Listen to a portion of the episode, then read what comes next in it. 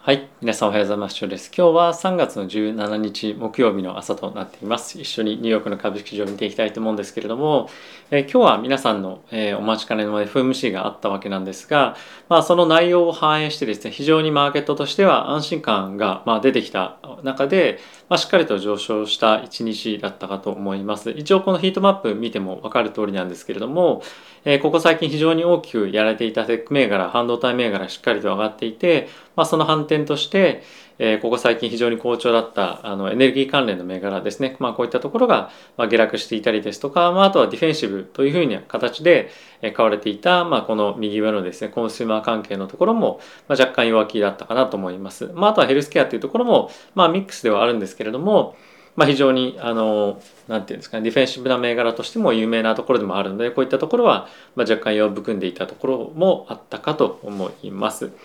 まあ、今日はそうしてあの FOMC 材料が終わったということもあって、まあ、しかもあの予想以上の、まあ、不安感を煽るような内容出てこなかった。プラス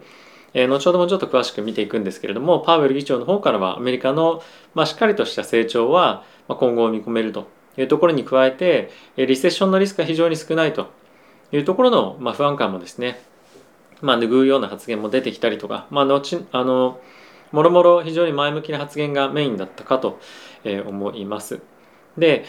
これを受けてじゃあここから大きく上昇相場行くのかというと、まあ正直まだそんなことはないかなと僕は思っていて、まあその理由っていうのも後ほどちょっと触れていきたいと思います。はい、ということで、ここからまあ指数見ていきたいと思うんですけれども、え、その前にですね、この放送はファンズ株式会社様のスポンサーでお送りしております。え、ファンズはですね、個人が企業に対して間接的に貸付という形で、え、投資をできるプラットフォームになってまして、主に年収500万円前後、資産1000万円前後保有されている方が使っているプラットフォームとなっております。えー、ぜひですね、ご興味ある方は概要欄の方からチェックしていただけると嬉しいです。よろしくお願いいたします。はい。では早速、数見ていきたいと思うんですが、えー、ダウがですね、プラスの1.55%になっておりました。で、この、ちょうどこのタイミングぐらいで、ここだったかな？あの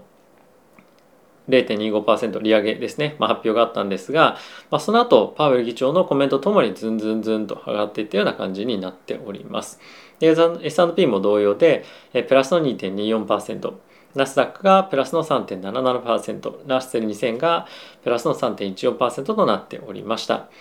で米国の10年債の金利なんですけれども 3. 6ベースポイントの上昇にとどまりました2.184というところであの、まあ、そんなに大きくは動いてないんですけれども後ほどやはりその金利上昇というところに強く影響してくる2年債金利というのは大きく上昇しているのでそのあたりも一緒に見ていきたいと思います。はい、であとはですね、えーと、ドル円なんですけれども118.72というところで続伸というような状況となっております。FOMC の後少しあのパウエル議長の発言とともに戻ってきてはいるんですけれども、まあ、おそらく継続的にドル円に関してはまだまだ上がっていくんじゃないかなと僕は思っております。はい、で原因については少しまた戻していて94.71というところで、まあ、この辺り非常に不安定なところはあの価格としてはある一方で、まあ、大崩れあのするというよりも、まあ、好意安定していくんじゃないかなと思うんですね。というのもやっぱり原油価格に関しては、まあ、ロシアから原油輸入しないよというふうには、まあ、なる一方で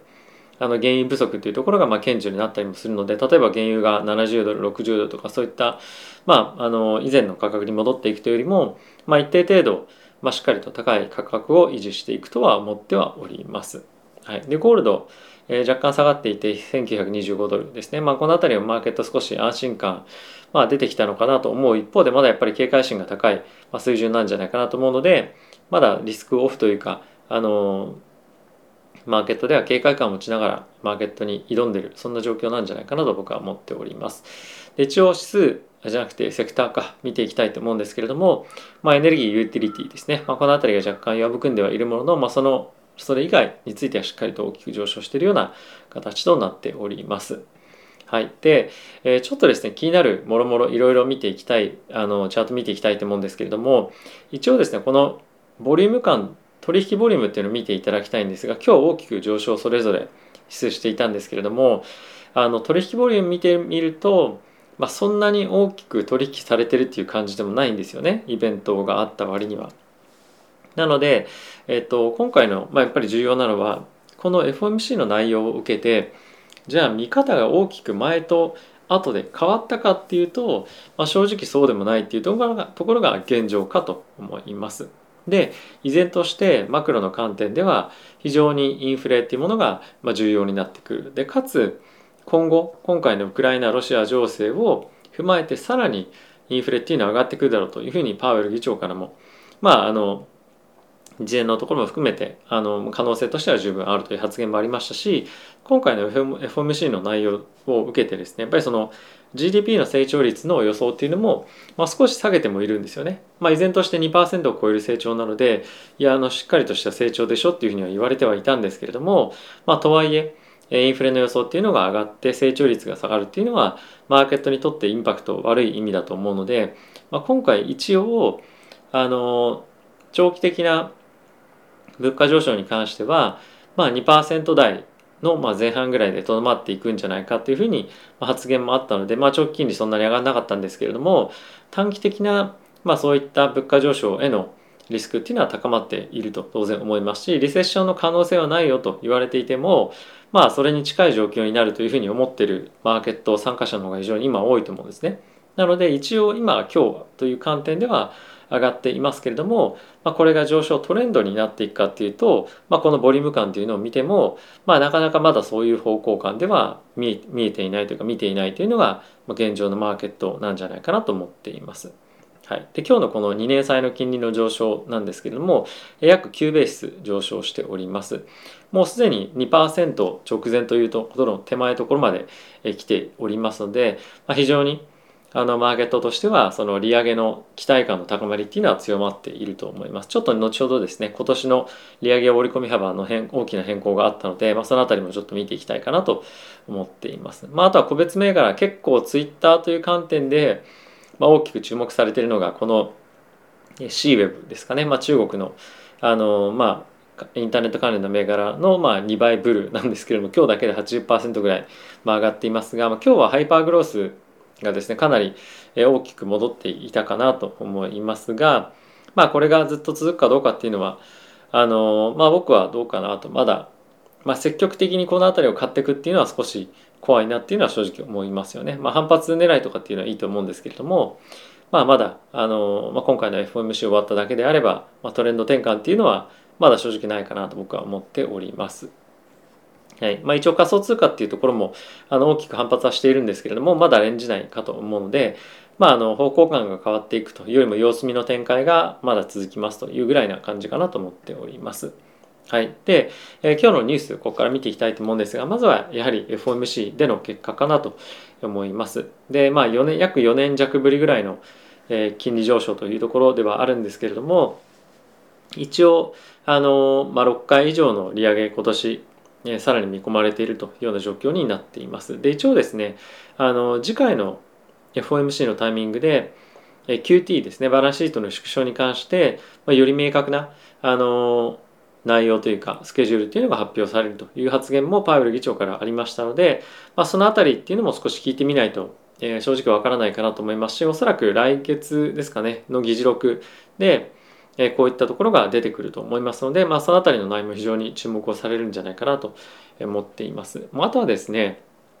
あの今年の利上げだったりとかっていうともう本当に、まあ、注目のトピックではある一方でやっぱりインフレの加速がまだまだ続くというふうになるとアメリカの経済の減速がさらに強まる可能性は十分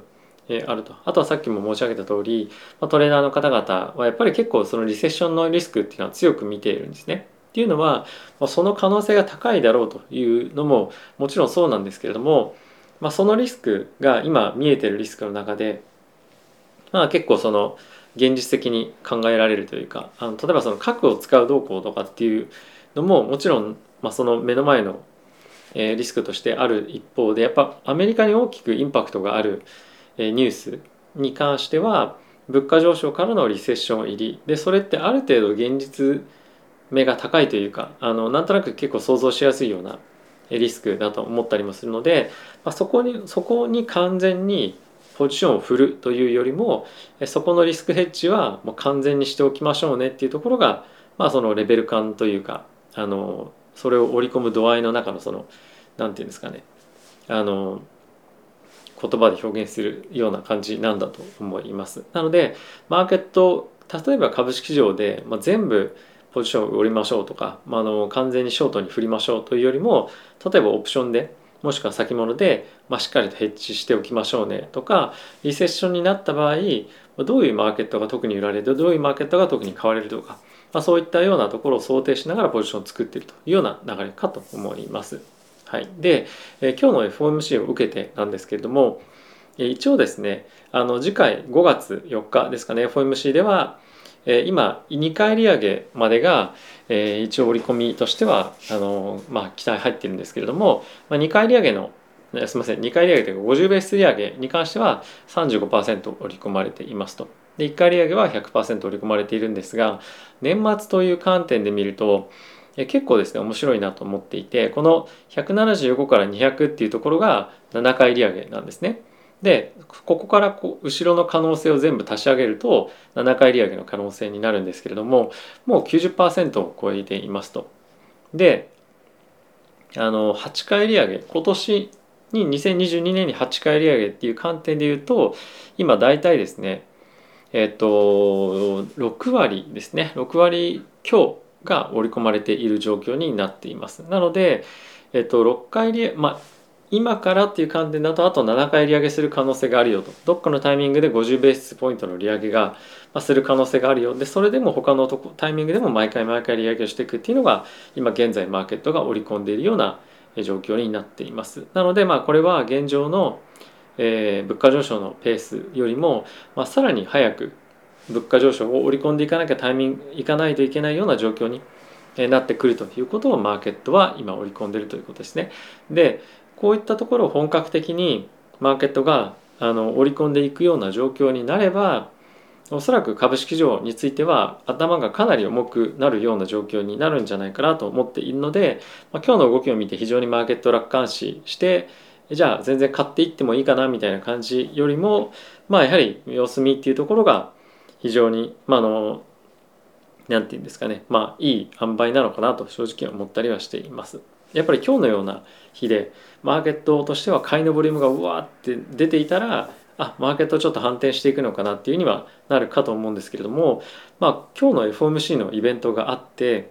他の人普通の取引ボリュームだったっていうことを考えると、まあ、あまりマーケットとして、まあ、大きくあの今回のイベントが材料になったっていうような判断ではないというようなあの見方が僕はいいのかなと思います。はい、でその一方で地政学的リスクに非常に今後影響を与えてきそうだなと思うニュースがありましてバイデン大統領がですね今日1時間ちょっと前ぐらいにロシアのプーチン大統領のことを、まあ、戦争犯罪人だという言葉を使って、えー、批判というかコメントをしていました。でこれまでこういった発言はしてなかったんですけれどもアメリカが戦争犯罪人として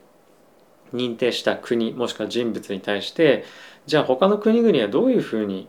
対応していくのかっていうのがやっぱり一つ重要なポイントになってくると思うんですね。でそこで非常に鍵となるのが中国なんですけれども我々はアメリカは戦争犯罪人として思ってる人に対して君たちは手を差し伸べるのか力を貸すのかどうなんだっていうところが、まあ、今後、まあ、外交していく上でも、まあ、焦点になっていくと思います。で中国の国内でもですね非常にこのプーチン大統領にえー、まあ協力をするのかもしくは離れていくのかっていうところで結構ですね意見が割れているというふうにも言われているので、えー、突然ですね中国が手のひらを返してロシアから離れていくっていう可能性も十分、まあ、ありえると思うので、まあ、この辺りについてはあの今後も注目をして見ていきたいなと思っています。ただしあのまあブリックスに関しては結構ですねこの対アメリカっていうところを意識しているところもあるので、まあ、中国の動き方によっては大きくこの、まあ、世界経済とか世界のその何て言うんですかね構造が変わっていく可能性も十分あるので、まあ、非常に重要なあの局面になっているかなと思います。はい、あとはですねえロシアが債券を外国人向けにあの、まあ、クーポンの償還しないよっていうふうに、まあ、言っていた問題なんですけれどもロシアとしては、まあ、その支払いの準備できてるけれども SWIFT とかをですね、まあ、締め上げられて SWIFT 使えないのでお金払えないんですけどみたいなことを、ま、言っているわけなんですね。で一応このロシアの10年債の金利なんですが、まあ、現在10%ぐらいまで下がってきているんですけども一時期まあ20%ぐらいまでボーンと上がってたんですね。なのでまあそのデフォルトのリスクに関しては、まあ、少しあのまあ、警戒感っていうのは薄れてきてはいる一方で、まあ、本当にこれあの払えるのか払い続けられるのかっていうのは、まあ、疑問だななんじゃないかっていうのもやはり思われているような、えー、まああのまあ、債券の金利水準なのかなと思います。あとはやっぱりですねこのロシアの債券に関してはあの買い手っていうものがどんどんどんどん減っていると思うんですよね。あのまあ非常に例えば今回クーポンがしっかり払われるとしてもロシアの債券を買いたいかロシアの債券を積極的に買っていこうでかつ金融機関っていうのは大きい金融機関であればロシアの金融機関じゃなくてロシアの債券僕買ってますっていうのをですね対外的に開示しなきゃいけないわけでそうなるとロシアに対して、まあ、金融的な側面で手を差し伸べているのと、まあ、同じというように、え、なってしまうと。でそれっていうのはやはりあのビジネスをしていく上で一般市民に対して政治的にもそうですし、まあ、非常に悪い印象を持たれることもあるのでなかなかやっていきづらいということもあるので、まあ、この辺りはあの、まあ、今金利戻ってきてますけれどもまだ安心できない状況かなと僕は思っています。一応そのデフォルトリスクに関してもまあ SWIFT 開けてくれればお金払うよというふうには言ってますけれども本当にこれ戦争にどんどんどんどんロシアがお金を吸い込んでいくことによって、まあ、返せるお金も、まあ、十分なくなってしまう可能性もあるとは思うのであのまあ返せるよと言いつつ本当に持ってないっていう状況、まあ、持ってないというかあの、まあ、そんなに余裕がないっていう状況はあの今後迫ってくるんじゃないかなと思っております。はい、でウォール・ストリート・ジャーナルの記事見ていきたいと思うんですが、えー、今日はですねウクライナの、えー、ゼレンスキーさんがですねえ大統領が、えっと、アメリカのま議会向けにスピーチをしましたと、まあ、今回このパールハーバーのことも引き合いに出してスピーチされていたんですけれども、え、まあロシアへの対抗というか、えー、反撃はですねとど、まあ、めるつもりは全くないということで、まあ、武器の提供というところを、え、大きく訴えていました。でもうすでに、え、アメリカとしてはですねウクライナに対してサポートをする資金を出すというところは、ま、発表していますし、ま、今後順次武器もろもろと提供されると思います。あとはヨーロッパの方からも同様だと思うんですけれどもこういったところが進んでいくかなと。で一応ですね停戦の会議会合っていうのは常に行われてはいる一方でやっぱりロシア側は全く折れないというところが一つある。でプラスウクライナについてもあの結構その譲歩しようというつもりはある一方でもう完全に負けました屈しましたみたいな感じの姿勢は、まあ、このゼレンスキーさんのですね発言を見るとあの全くないので、まあ、ある程度この戦争状態はしばらく長く続くんじゃないかなと思ったりはしています。一応この戦争関連のニュースで停戦合意間近かみたいな感じで出るとマーケットを少し反発したりするんですけれども、まあ、あまりそういった期待を、ま、今のところは持ってマーケットに挑むことはちょっと正直できないというかそれについていくと痛みに合うなというのが今のところの印象ではありますしあとはやっぱりこのウクライナが負けたとかそういう感じになった場合、まあ、まあ今のところはならないと思われている方が結構多いかと思うんですけれども